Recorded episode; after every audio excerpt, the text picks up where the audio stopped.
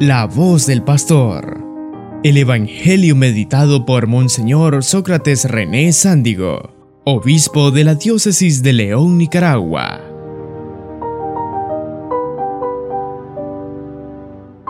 Con razón, queridos hermanos, la Iglesia ha dado tanta importancia a estos dos pilares, apóstoles importantes, hasta en la liturgia, porque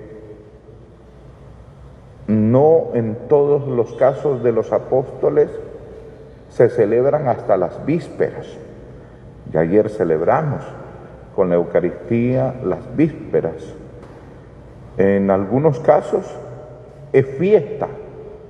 Por ejemplo, el 3 de julio eh, se celebra a Santo Tomás Apóstol y es fiesta. En el caso de San Pedro y San Pablo se dice solemnidad, lo que significa litúrgicamente una mayor categoría. Y es que no ha sido la iglesia la que ha preferido enfatizar la importancia de estos apóstoles, sino que ha sido el Señor mismo en dos momentos. Uno, en ese que hemos leído, donde Jesús le dice a Pedro, y tú eres Pedro, y sobre esta piedra edificaré mi iglesia destacando esta gran figura, no por sus propios méritos, porque sabemos que Pedro pues también tuvo sus momentos de debilidad, como cuando lo traicionó, pero le dio una gracia especial el Señor para semejante ministerio.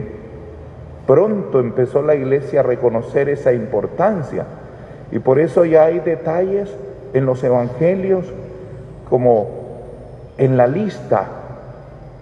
Siempre Pedro aparece de primero. Estos son los doce que Jesús llamó. Estos son los doce que el Señor envió. Estos son los doce que el Señor instituyó. El primero, Simón, a quien llamó Pedro. Posteriormente, la comunidad reconoce la autoridad de Pedro, ese que nos heredó además dos cartas muy lindas. Para nosotros las cartas de Pedro, me refiero a los pastores, son de suma importancia porque nos traza el perfil de un verdadero pastor. Y en el caso de Pablo, cuando se, cuando se le aparece, se le encuentra yendo a Damasco, allí pues lo lo destina en una conversión para una tarea misionera hermosa y la iglesia ha visto en Pablo ese misionero esencial que debe estar presente en todos los cristianos.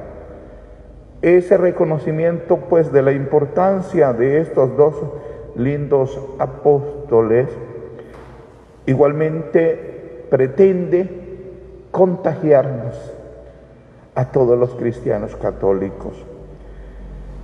Y hay un elemento importante que de ellos heredamos. Es el apasionamiento por Cristo. La cuestión de fe no debe ser una cuestión racional.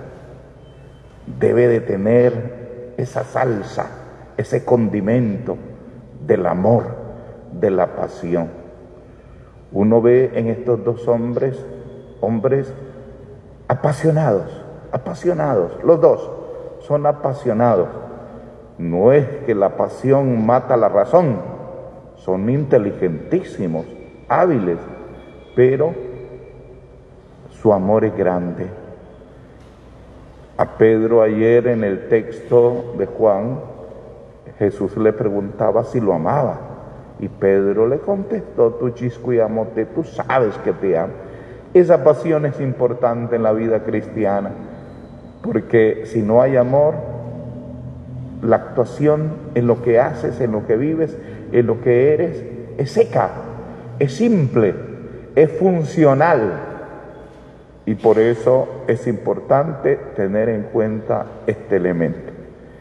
Pidámosle pues a estos santos apóstoles, Pedro y Pablo, el gran Pablo misionero con cuatro largos viajes, que así como ellos tuvieron ese elemento importante venido de la gracia, el amor, la pasión, también en muchos católicos se fortalezca ese elemento, que tengamos en nuestras parroquias gente apasionada, que se entreguen, que den, que se den en cada uno de los ministerios, en cada uno del, del actuar, para que así esta iglesia deje de ser una iglesia seca, árida, aburrida, y se convierta en una iglesia apasionada, dinámica, de entrega hasta el final. ¿Y cuál fue el final de Pedro y Pablo? El martirio. No se reservaron nada, todo se lo dieron al Señor. Que esa gracia nos acompañe y en esta iglesia se reactive ese apasionamiento. Estas grandes obras monumentales no son fruto de economía fuerte, seguimos siendo un pueblo débil económicamente. Esto que vemos, estos templos hermosos, esas estructuras pastorales, son fruto de gente que se apasionó por el Señor y lo dio todo y quedó marcado hasta en la infraestructura. Que nos dé pues el Señor su gracia de un amor extremo, de un apasionamiento por el Señor sin límites. Amén.